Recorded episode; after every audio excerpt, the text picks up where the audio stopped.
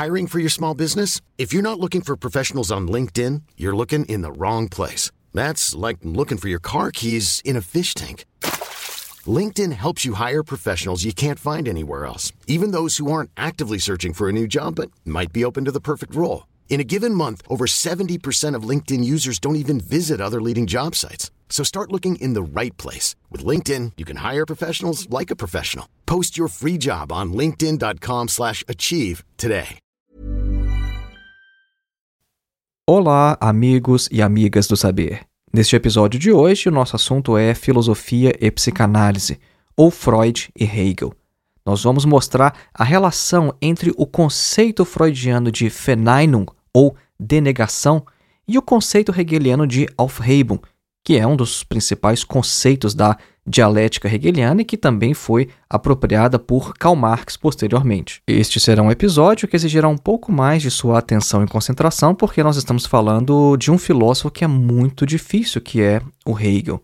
Mas nós vamos fazer todo o esforço possível para deixar Hegel bem compreensível. E essa relação com Freud também vai deixar as coisas mais claras, porque Freud sempre nos remete à vida prática, à vida cotidiana, as situações que a gente pode relacionar no nosso dia a dia, as situações que acontecem com a gente praticamente todos os dias. A exposição que nós faremos aqui neste episódio foi originalmente um artigo acadêmico que eu escrevi há mais ou menos 5 ou 6 anos atrás, que foi publicada numa revista acadêmica e que depois apareceu também em meu livro, na obra Duvidar de Tudo, Ensaios de Filosofia e Psicanálise. Então vamos lá, acompanhe.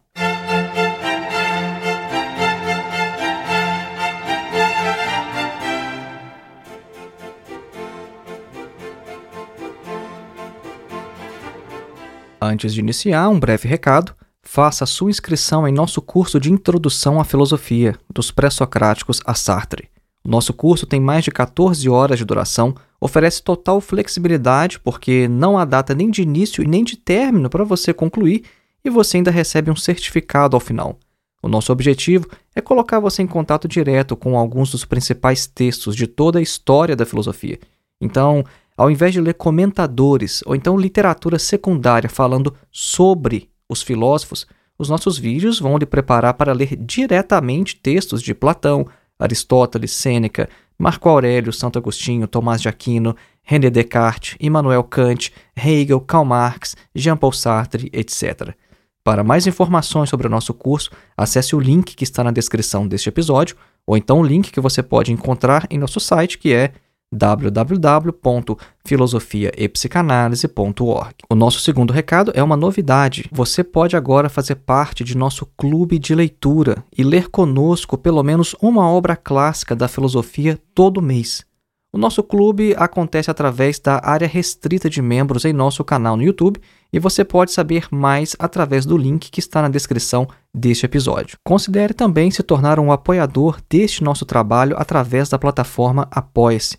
O link para nosso perfil está na descrição deste episódio e uma outra maneira de você manter este trabalho no ar é contribuindo com qualquer valor através de nossa chave Pix, que é o nosso endereço de e-mail filosofiavermelha@gmail.com. E o nosso quarto e último recado é que você já pode adquirir meu livro diretamente no site da editora. A obra Duvidar de Tudo, Ensaios de Filosofia e Psicanálise, é uma coletânea com cerca de 90 textos que eu escrevi ao longo dos últimos 15 anos.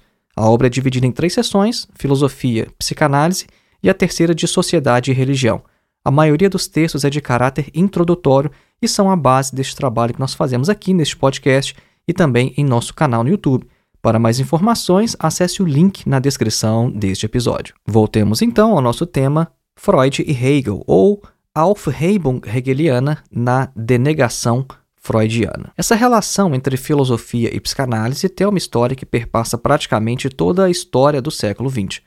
O próprio Freud nunca foi exatamente interessado em filosofia, o que não significa que a psicanálise, e já ali com Freud, não tenha pressupostos filosóficos. A filosofia é a grande mãe de todas as ciências, e qualquer ciência, quando reflete sobre si mesma, ela vai, na verdade, estar fazendo filosofia, porque nenhuma ciência tem na verdade, as ferramentas para uma autoanálise. Então, é sempre a filosofia que investiga as próprias ciências particulares individuais. É por isso que a gente tem a área da filosofia da ciência, por exemplo. E não é diferente com a psicanálise. Quando a gente tenta investigar as razões, os fundamentos dos conceitos psicanalíticos, nós encontramos reflexões de caráter filosófico. E nós vamos dar um exemplo aqui hoje, especificamente no conceito freudiano de denegação. Então, este episódio está dividido em dois momentos. No primeiro, nós vamos apresentar o conceito hegeliano de Aufhebung, e no segundo, nós vamos apresentar a denegação e mostrar qual a relação da denegação com a dialética hegeliana, ou com esse movimento triplo que é Aufhebung. A relação entre filosofia e psicanálise é muito fecunda, e essa relação aparece quando são investigados os pressupostos teóricos das principais categorias psicanalíticas. Embora o próprio Freud não tenha elaborado uma fundamentação ou então uma sistematização filosófica de sua obra, a questão é que tanto os seus conceitos quanto a dinâmica do psiquismo que o Freud propôs vão se mostrar plenos de insights que receberam um tratamento filosófico pelos seus comentadores, né, sejam eles filósofos ou outros psicanalistas. O que aconteceu é que o Freud, com a constituição da psicanálise, ele acabou circunscrevendo algumas problemáticas teóricas que foram fundamentais para a filosofia, ao mesmo tempo que a psicanálise também teve que levar em consideração diversas ponderações críticas formuladas pela filosofia. A gente não pode atribuir uma filiação filosófica única à psicanálise, né? Porque vejam bem, alguns autores vão interpretar a epistemologia psicanalítica como sendo essencialmente kantiana. Agora, outros vão encontrar em Freud influências de Schopenhauer.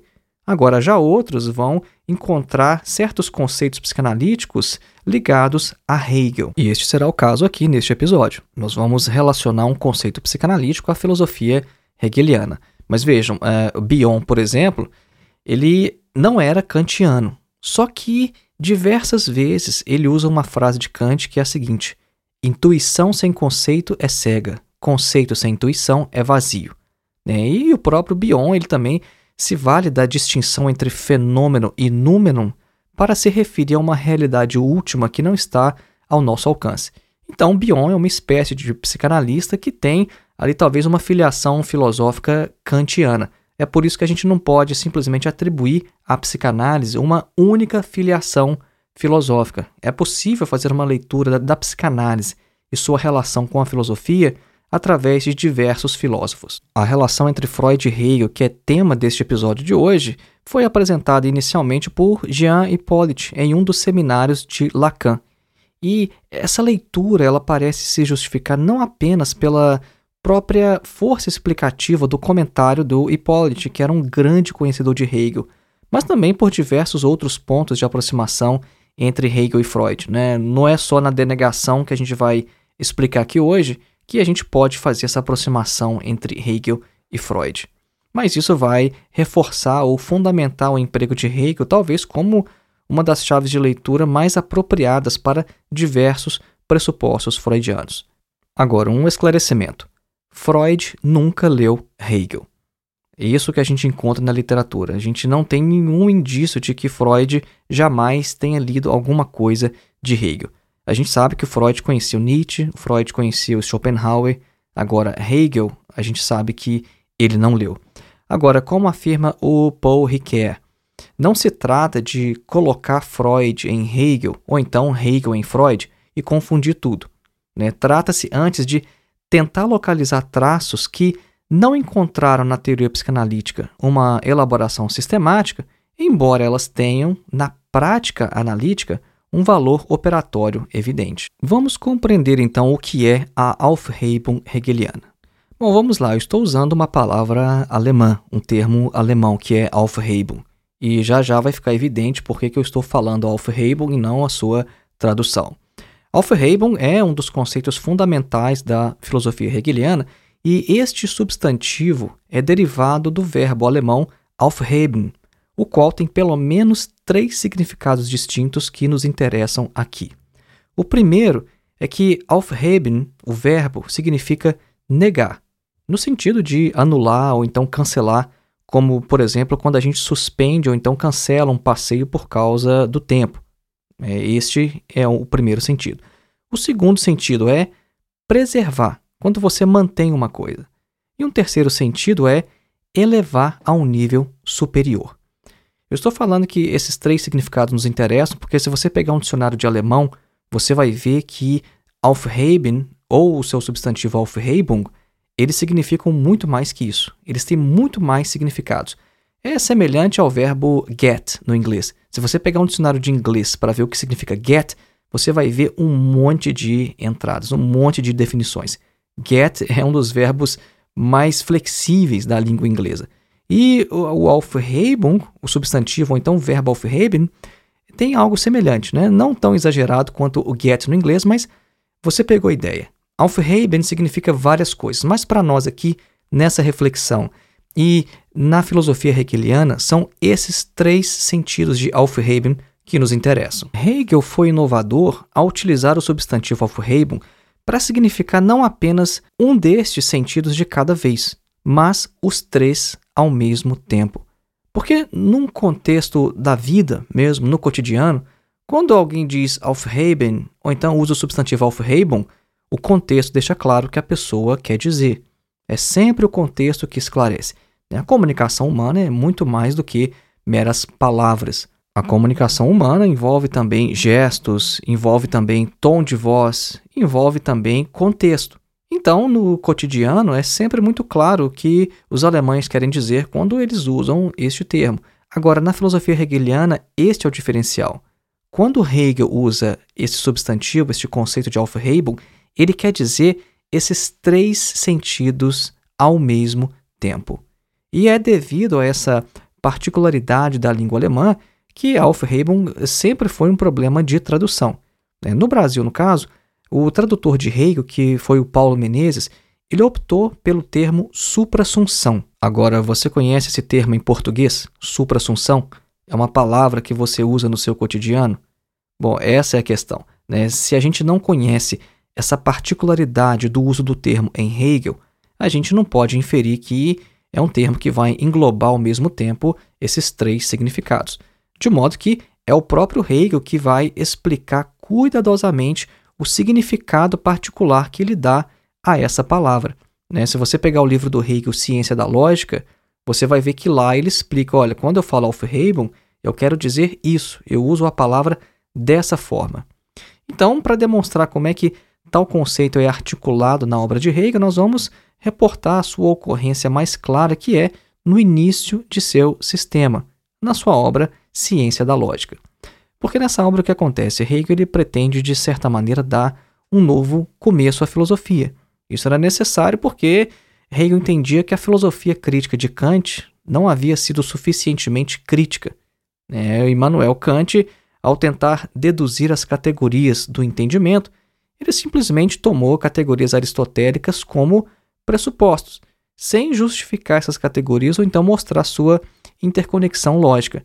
Então, o Hegel achava que ainda tinha trabalho a ser feito sobre a filosofia crítica de Kant.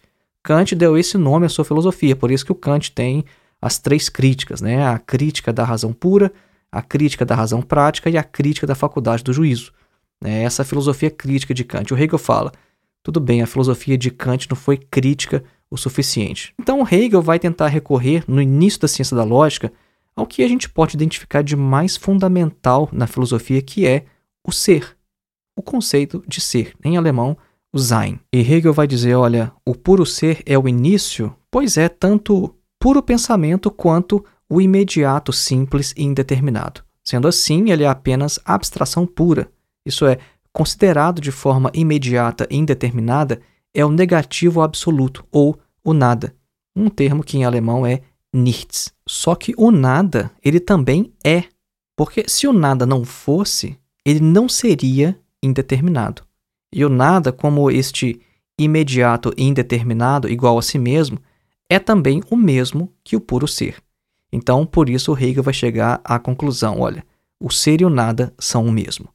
Provavelmente você não entendeu muito do que a gente acabou de falar. Isso é absolutamente normal porque a gente está falando de Hegel e usando diversos termos filosóficos que não são nada evidentes. Né? Quando a gente disse, por exemplo, que o, o ser ele é tanto puro pensamento quanto o imediato simples indeterminado.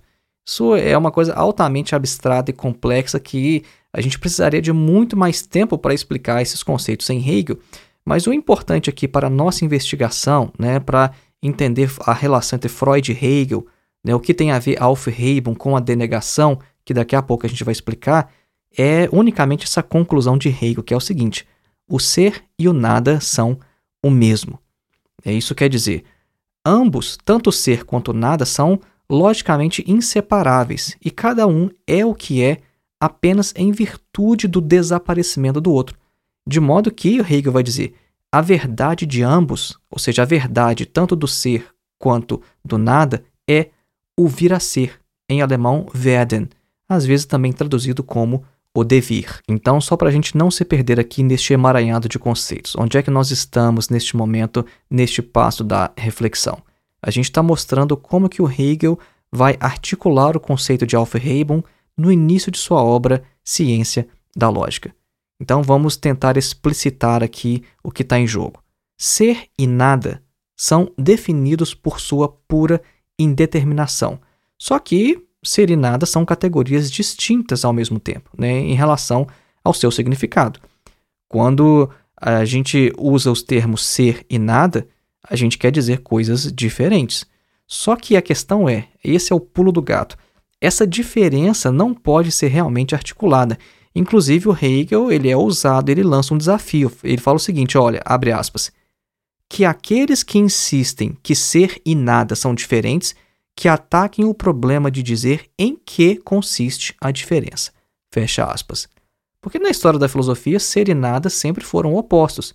E o que o Hegel está mostrando é o seguinte: olha, não, ser e nada são a mesma coisa. E é essa a conclusão que interessa para a gente aqui neste momento. E o Hegel ainda vai dizer o seguinte: olha, a afirmação de que o ser e o nada são o mesmo parece a representação, então, ao entendimento tão paradoxal que talvez ela nem seja levada a sério. Só que ele vai tentar deduzir essa unidade entre ser e nada de uma maneira puramente analítica, isso é, tudo vai ser extraído do que já está contido no conceito, sem trazer nenhum elemento adicional, nenhum elemento externo. Porque se o ser é o puro começo, nada existe fora dele e tudo deve estar contido apenas nele. Então, o, conflito entre essas categorias, que são indistinguíveis, mas ao mesmo tempo opostas quanto ao significado, só pode ser resolvido quando a gente avança para o vir a ser, o qual enquanto uma categoria superior e mais complexa vai englobar tanto o ser quanto o nada, isso é, vai incorporar o desvanecer do ser no nada como aspectos suprassumidos de seu movimento. A gente acabou de usar a palavra suprassumido, presta atenção. Lembra que a gente explicou que no português é, a tradução de Aufhebung é suprassunção? A gente acabou de usar essa palavra aqui, né? ou seja, ao dizer que o, o desvanecer do ser no nada como aspecto suprassumido de seu movimento. E é justamente essa passagem né, do ser para o nada e com a mediação do devir é que é um movimento exemplar da Aufhebung. Tudo isso ainda é bem abstrato. Nós estamos lidando com categorias filosóficas de alto nível, em um alto grau de abstração em um filósofo que é extremamente complexo. Mas é possível a gente compreender isso de uma forma mais clara, que é através do trabalho, ou mais especificamente, no processo de transformação da natureza pelo ser humano. Então vejam só como é que Aufhebung ela aparece no nosso cotidiano. Vamos dar o exemplo de fabricar pão, de fazer pão. Né? Vejam só, para fazer pão, a gente precisa de trigo e o trigo se encontra em sua forma bruta na natureza. Então, para que o trigo chegue à forma de pão, essa matéria-prima ela deve ser negada, no sentido de ela deve ser destruída em sua forma natural. Então, nós vamos pegar o trigo nós vamos fazer com ele uma farinha, por exemplo. Só que ao ser transformado nisso, o trigo ainda é preservado, de modo que ele ainda está lá enquanto trigo. Né? Se você faz uma farinha a partir do trigo, você não pode dizer que o trigo simplesmente desapareceu. Não. O trigo desapareceu em sua forma natural, mas ele continua lá na farinha a qual ele deu origem. Então vejam só, o trigo nesse processo ele é preservado. Ele foi negado em sua forma natural, mas de certo modo ele também está lá preservado. E através da atividade humana, o trigo vai ser então levado ao forno, né, junto com outros preparativos, e o trigo vai ser elevado a um nível superior, resultando no final das contas no pão. Então a gente vê nesse processo de fabricação de um pão, né, e com a relação com o trigo, três momentos. O trigo ele é negado em seu estado de natureza, ele é preservado e ele é também elevado a um nível superior. E isso acontece com a transformação da natureza de forma geral. Se você olhar ao seu redor agora, você vai se perceber cercado por diversos objetos. É, talvez você esteja num ambiente sem nenhum objeto, mas se você estiver dentro de um imóvel, ele tem pelo menos paredes. Bom, de onde é que surgiram essas paredes? Essas paredes surgiram é, de alguma plantação? Não, isso é transformação da natureza pelo ser humano. Esses tijolos das paredes onde você está agora, esses tijolos, em algum momento, eles estiveram em sua forma natural e foi aplicado um processo de transformação que é o trabalho, a partir do qual nós então chegamos aos tijolos, nós chegamos ao cimento e a todos os materiais que são necessários para se construir uma parede. Né? Você está ouvindo este podcast em um dispositivo eletrônico. Bom, se for um smartphone, smartphone não dá em árvore. De onde é que vêm os smartphones? Bom, eles são construídos e com que matéria-prima? Bom, que a gente encontra na natureza. O trabalho é isso, o trabalho humano ele é essencialmente, no sentido que nós estamos utilizando aqui, transformação da natureza. E esse processo de transformação da natureza é um processo dialético no qual a gente vê a Aufhebung hegeliana em ação. Antes de prosseguir com a nossa investigação, nós vamos fazer a nossa clássica breve pausa musical, a fim de que a gente descanse um pouco e consiga assimilar os conceitos até o momento apresentados. Você vai ouvir uma música de Giacomo Maebia e a canção se chama Hirtenlied.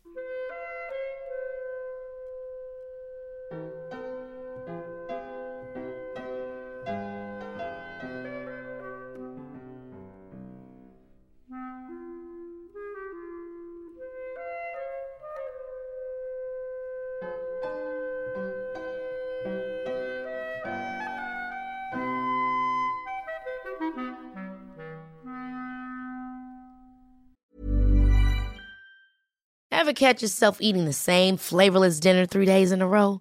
Dreaming of something better? Well, HelloFresh is your guilt-free dream come true, baby. It's me, Kiki Palmer. Let's wake up those taste buds with hot, juicy pecan-crusted chicken or garlic butter shrimp scampi. Mm. Hello Fresh. Stop dreaming of all the delicious possibilities and dig in at HelloFresh.com. Let's get this dinner party started.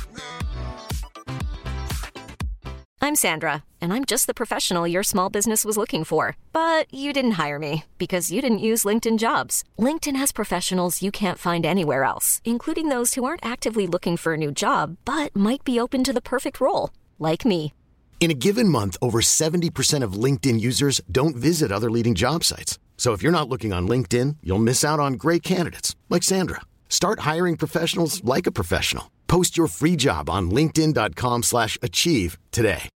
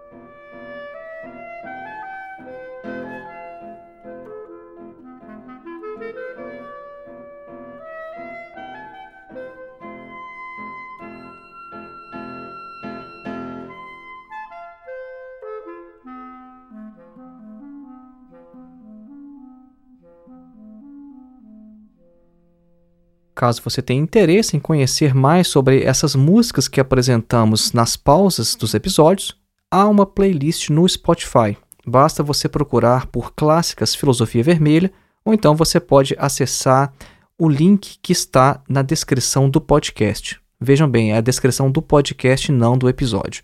Na descrição do podcast há uma lista de links, um, um link tree, e lá no meio você vai encontrar clássicas Filosofia Vermelha. Vamos ver agora como que o conceito de Aufhebung vai aparecer na denegação freudiana, ou no conceito de Verneinung. Esse conceito psicanalítico de denegação recebe o seu tratamento mais extensivo por Freud em um artigo chamado Die Verneinung, em alemão, que traduzido é a denegação. O substantivo Verneinung deriva do verbo alemão verneinen, o qual corresponde em português a negar ou então a denegar. Em alemão, esse verbo evoca a ideia de negar rebatendo com um não, ou em alemão, nein. Né? Vejam que é por isso que tem verneinen, né? porque já tem ali o nein, que quer dizer não. A melhor tradução seria denegar, porque ao se traduzir verneinen unicamente por negar, a gente perde a característica de simultaneamente evocar a explicitação do advérbio não e rejeitar um conteúdo apresentado ao sujeito. Então, o termo fenaino é geralmente empregado no contexto da escuta e da interpretação que o analista faz das falas do paciente, e geralmente é utilizado na obra de Freud pareado com a sua antítese, que é Bejahung. Vejam que também nesse substantivo a gente tem o ja, que em alemão quer dizer Sim. Então, uma definição: o que seria exatamente denegar? Bom, por denegar, a gente está designando um processo psíquico que permite ao sujeito formular negativamente o conteúdo de um desejo inconsciente. Isso é, o conteúdo do desejo ele vai encontrar uma expressão consciente, só que o sujeito continua a pensar que esse desejo não lhe pertence. Vejam só que interessante, hein? O indivíduo, ele não é totalmente inconsciente do seu desejo. Não, através da denegação, ele consegue formular, mas através de uma negação. E o Freud derivou tal formulação, como sempre, da análise dos discursos de seus pacientes. Ele percebeu como que um determinado conteúdo é capaz de ganhar expressão consciente sob a condição de, ao mesmo tempo, ser negado. Vejam só, é um exemplo muito claro que sempre acontece com a gente no cotidiano, que o Freud usa esse exemplo, né?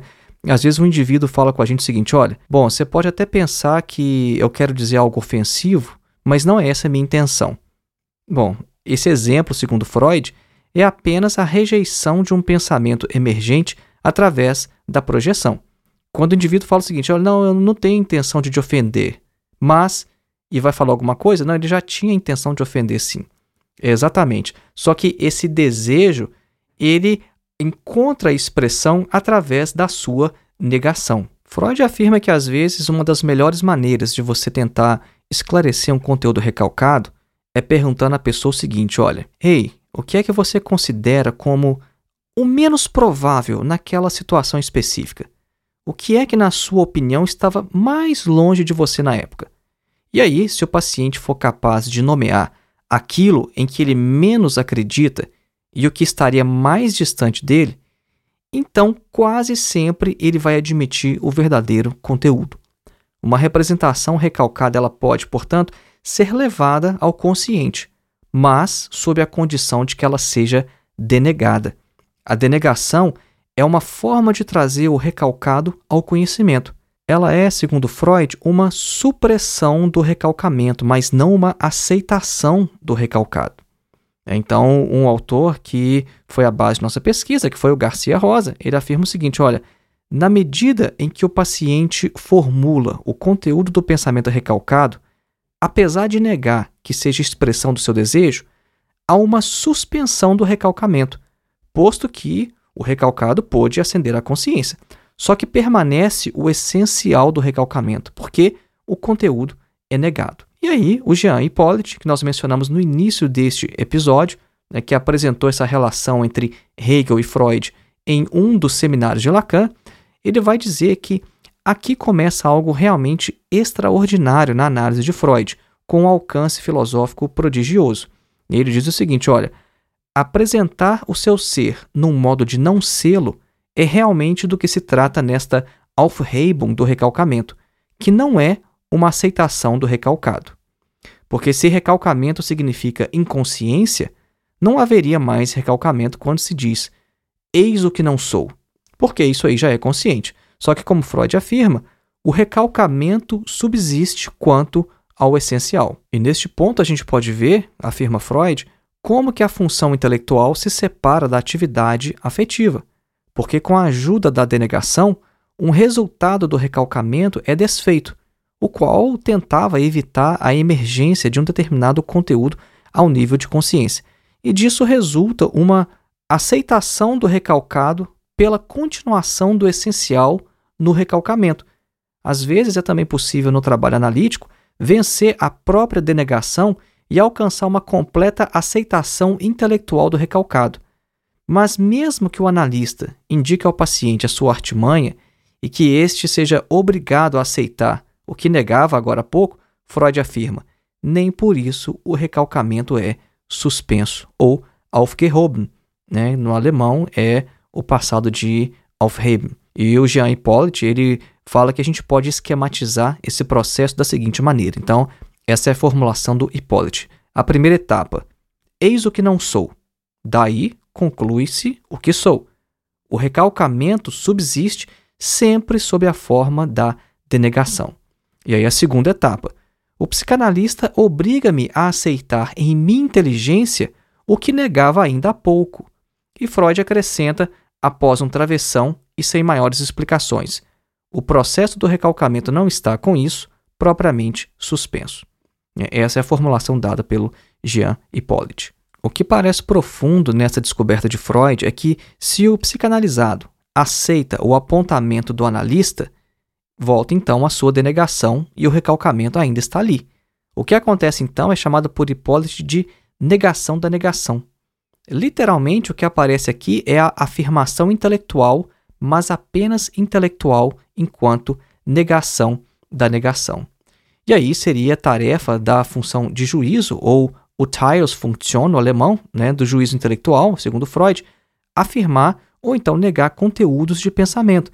Denegar algo no juízo significa dizer essencialmente o seguinte: olha, isso é algo que eu gostaria de recalcar. A condenação é a substituição intelectual do recalcamento, o seu não, né, como um sinal do mesmo, um certificado de procedência, algo como né, que se coloca às vezes em, em mercadorias, né, um made in Germany. Então, através dos juízos de denegação, o pensamento se faz livre das limitações do recalcamento. E nesse movimento dialético da Feneinung, vão se evidenciar também os vários níveis de negação e afirmação em Freud. A negação aqui analisada é aquela que se faz através do símbolo de negação, né, do não da frase. Né, igual o exemplo que a gente deu. Né, um indivíduo falou assim: olha, a pessoa do sonho não é a minha mãe. Só que em Freud há várias formas de negação, desde a negação primordial, né, que no alemão é Ausstoßung, que é uma expulsão relacionada ao princípio de prazer e ao movimento de introjetar o que é bom e expulsar o que é ruim. E tem também até a negação, que é, ou a denegação, que é a Feneinung, que a gente está explicando agora. Então, o que está em jogo, portanto, não é apenas uma oposição entre afirmação e negação. Só que é uma série de negações e negações de negações que vão engendrar um processo no qual o afirmado e o negado não são excluídos pela negação seguinte, mas superados ou aufgehoben no alemão. Percebo então como em todo este processo a negação, ela de certo modo também preserva. E essa é uma das características da Aufhebung hegeliana que nós explicamos no primeiro momento deste episódio de hoje. A denegação freudiana, isso é, o indivíduo nega, mas quando ele nega, ele ainda está preservando aquilo que ele está negando. É, então, é, trazendo um exemplo mais prático, ou pelo menos recapitulando o exemplo que a gente já deu, né, quando o indivíduo fala o seguinte: olha, eu não tenho intenção de ofender, mas. Ele vai te diz uma coisa. Bom, sim, ele tinha a intenção de ofender. Ele pode até não estar consciente dessa intenção de ofender. Mas, como nós somos treinados em psicanálise, nós sabemos que ele de fato tem a intenção e que acontece aqui um processo de denegação. Isso é, ele não quer admitir que ele tem a intenção de ofender, e esse desejo de ofender ele ganha expressão através da negação, mas isso não é uma aceitação. Trazer isso à consciência não é significa você superar o próprio recalcamento. O recalcamento ele ainda permanece. Vejam só que interessante. Você consegue trazer algo à consciência, mas o recalcamento permanece. E ele permanece justamente por causa do processo de denegação, dessa negação consciente. E muitas vezes, como nós explicamos também, mesmo que o indivíduo tenha uma aceitação intelectual da questão, ele não vai ter uma aceitação afetiva. E este conceito hegeliano de Aufhebung pode ainda ser investigado em relação a outra noção freudiana, que é a de sublimação. Porque na transcendência hegeliana, na Aufhebung hegeliana, vejam só, o passado ele é tanto negado quanto preservado em um nível superior. Foi isso que nós vimos na primeira parte deste episódio de hoje. Então, em certo sentido, o passado permanece vivo em sua transcendência. E, no fundo, não se renuncia a nada de forma cabal, completa. Isso seria muito similar à maneira com que a sublimação transfigura o erotismo sem aniquilar esse próprio erotismo. Então, através da sublimação, é dada satisfação parcial indireta às pulsões eróticas. E também aqui o conteúdo negado no primeiro movimento de negação reaparece depois que a própria negação é negada, mas dessa vez transformado, elevado a um nível superior. O psicanalista alemão Wilhelm Reich também aponta outro processo psíquico que pode admitir uma aproximação com a Aufhebung hegeliana, que é a formação do sintoma. O Reich afirma que o sintoma neurótico surge quando o eu recalca uma moção pulsional.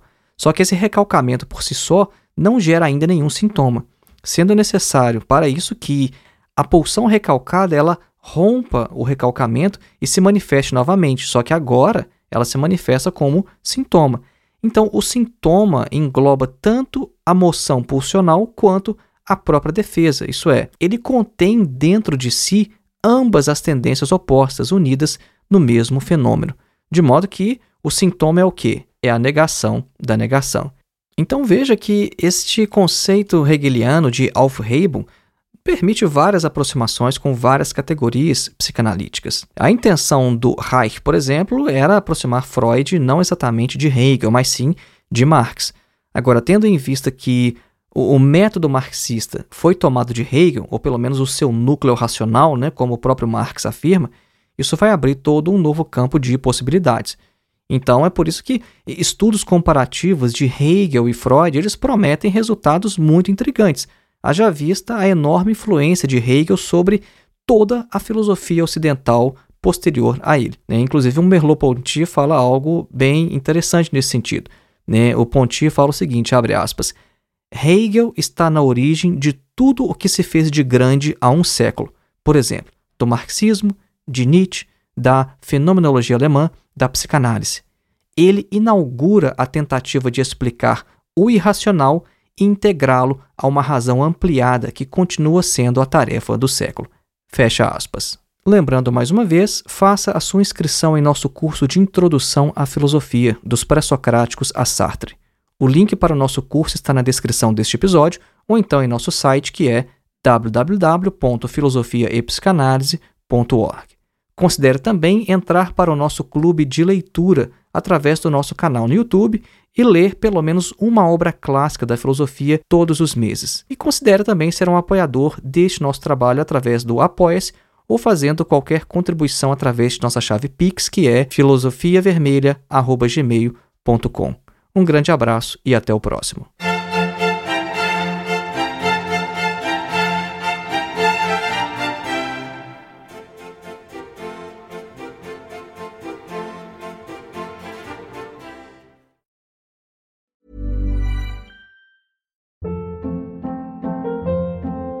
Hold up. What was that? Boring. No flavor. That was as bad as those leftovers you ate all week. Kiki Palmer here, and it's time to say hello to something fresh and guilt-free. Hello Fresh. Jazz up dinner with pecan-crusted chicken or garlic butter shrimp scampi. Now that's music to my mouth. Hello Fresh. Let's get this dinner party started. Discover all the delicious possibilities at hellofresh.com.